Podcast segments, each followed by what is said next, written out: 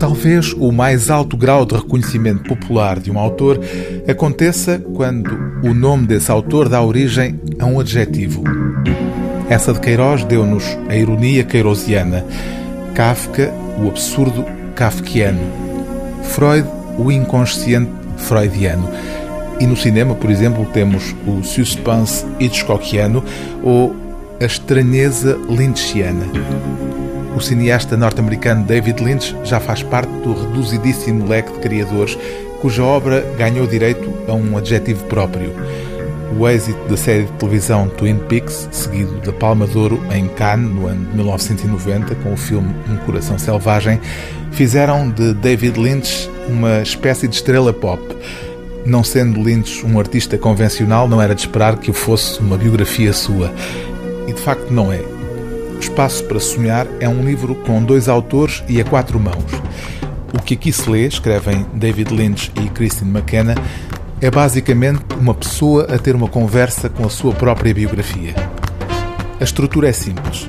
A jornalista Christine McKenna investigou a biografia de Lynch, falou com muita gente, família, amigos, ex-mulheres do cineasta, e com esse material foi construindo capítulos aos quais David Lynch responde com as suas memórias pessoais do período a que cada um desses capítulos diz respeito, usando as memórias dos outros, como se escreve a dado passo, para desenterrar as suas.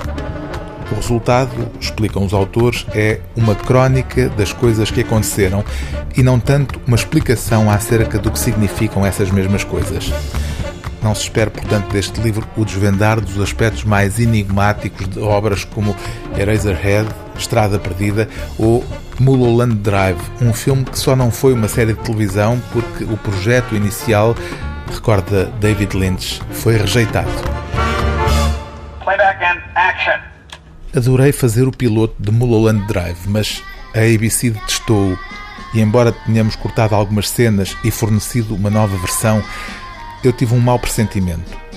Há pessoas que só sabem pensar em dinheiro e todas as suas decisões são motivadas pelo medo de não fazer dinheiro. Nada mais. Os seus empregos estão em jogo, têm de ganhar dinheiro e acham que se o público não gostar de algo, não serão bem-sucedidos, não farão dinheiro e irão perder o emprego.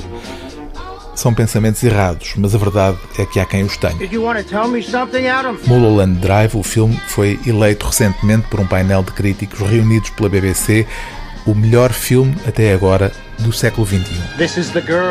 O livro do dia TSF é Espaço para Sonhar, de David Lynch e Christine McKenna, tradução de Hugo Gonçalves, edição Elsinore. Excellent choice.